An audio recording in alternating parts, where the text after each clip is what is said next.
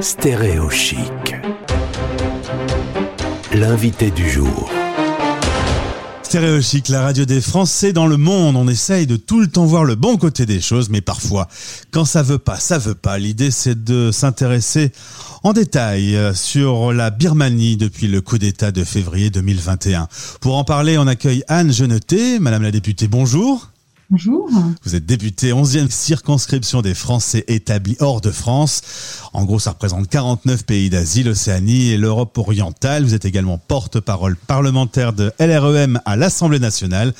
Vous êtes d'ailleurs sur Paris actuellement. Euh, votre maison, pour l'instant, vous la voyez de loin. Voyager, c'est trop compliqué. Absolument. Euh, je ne, ça fait plus d'un an maintenant que je ne suis pas retournée chez moi. Ma base est en Singapour. Les frontières me sont fermées. Quand elles ne sont pas fermées, il y a des quarantaines de deux semaines à trois semaines maintenant dans certains pays, Singapour, la Chine.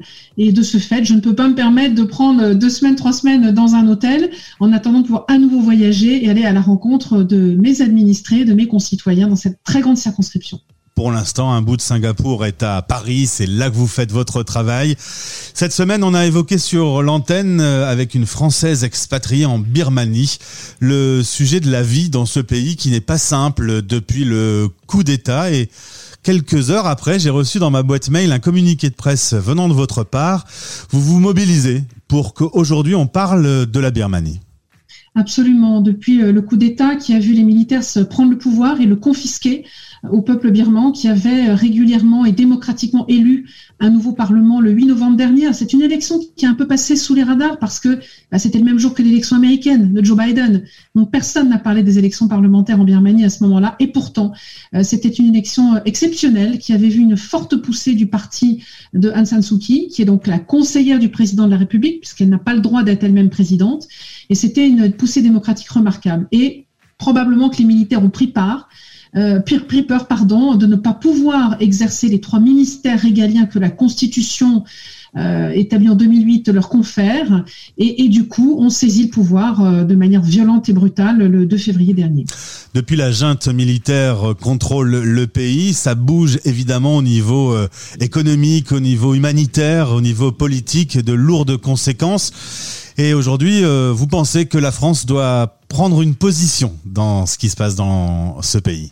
Alors d'abord, il faut saluer euh, l'extraordinaire courage et résilience du peuple birman qui a, a décidé de s'engager dans un mouvement de désobéissance civile qui touche absolument tous les secteurs, les hôpitaux, l'enseignement, euh, la banque, absolument tous les secteurs, ce qui met l'économie euh, par terre.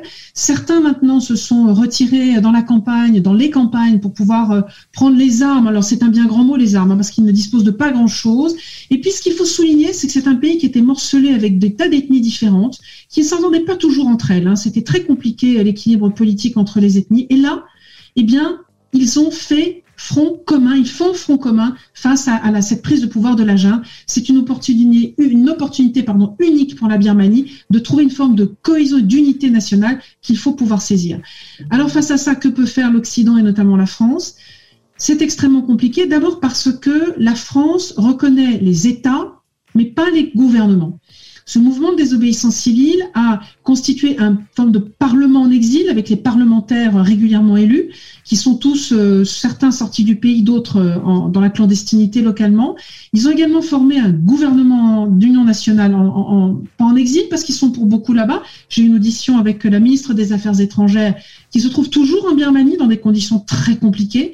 Et aujourd'hui, on se trouve dans une situation terrible où il y a un drame humanitaire, il y a un drame alimentaire, euh, il y a un drame sanitaire.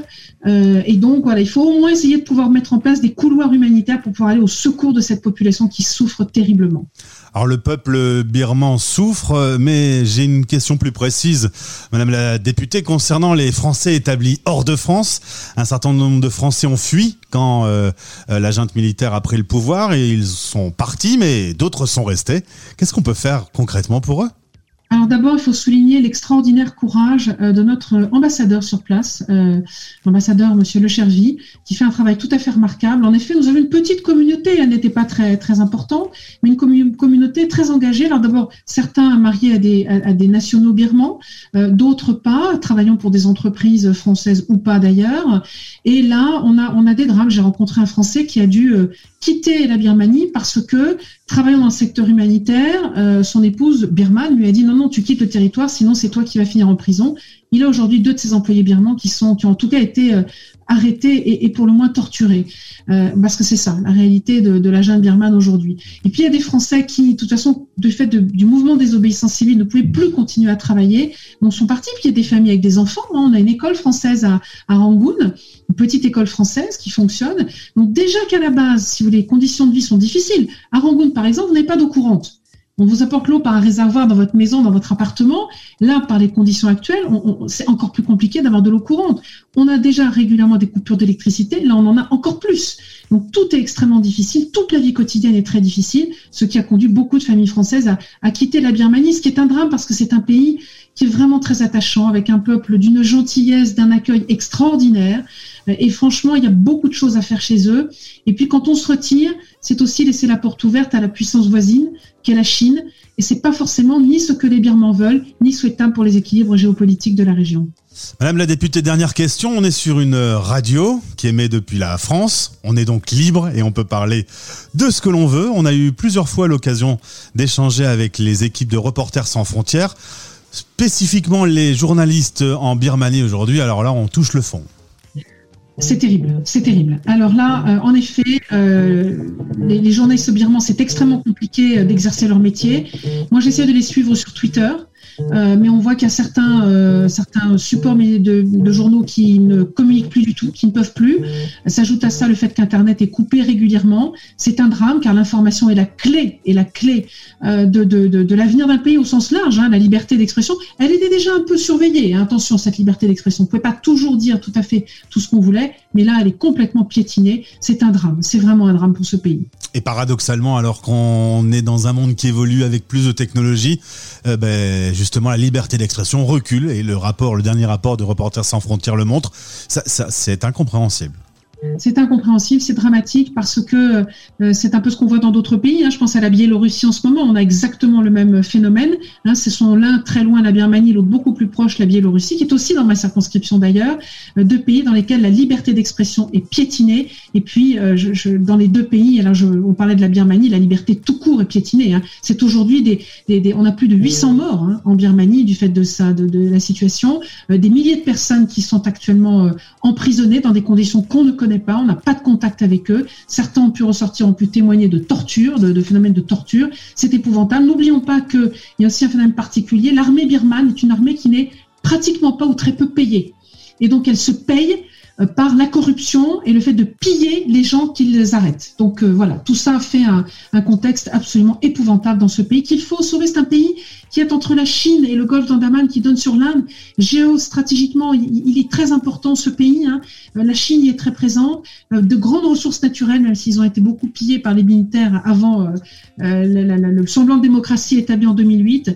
bon sang, il y a des choses à faire dans cette Asie du Sud-Est. Je déplore que la France se soit trop retiré d'Asie du Sud-Est. Nous y avions une présence et une influence. Quel dommage de ne plus y être. Le message en tout cas est passé sur la radio des Français dans le monde. 3 millions de Français vivent hors du territoire et peuvent écouter cette radio. Vous et vos collègues députés euh, des Français établis hors de France, eh bien vous êtes un peu chez vous quand vous parlez sur Stéréo Chic. C'est la première fois qu'on se parle, mais j'espère que c'est pas la dernière. Madame la députée, merci.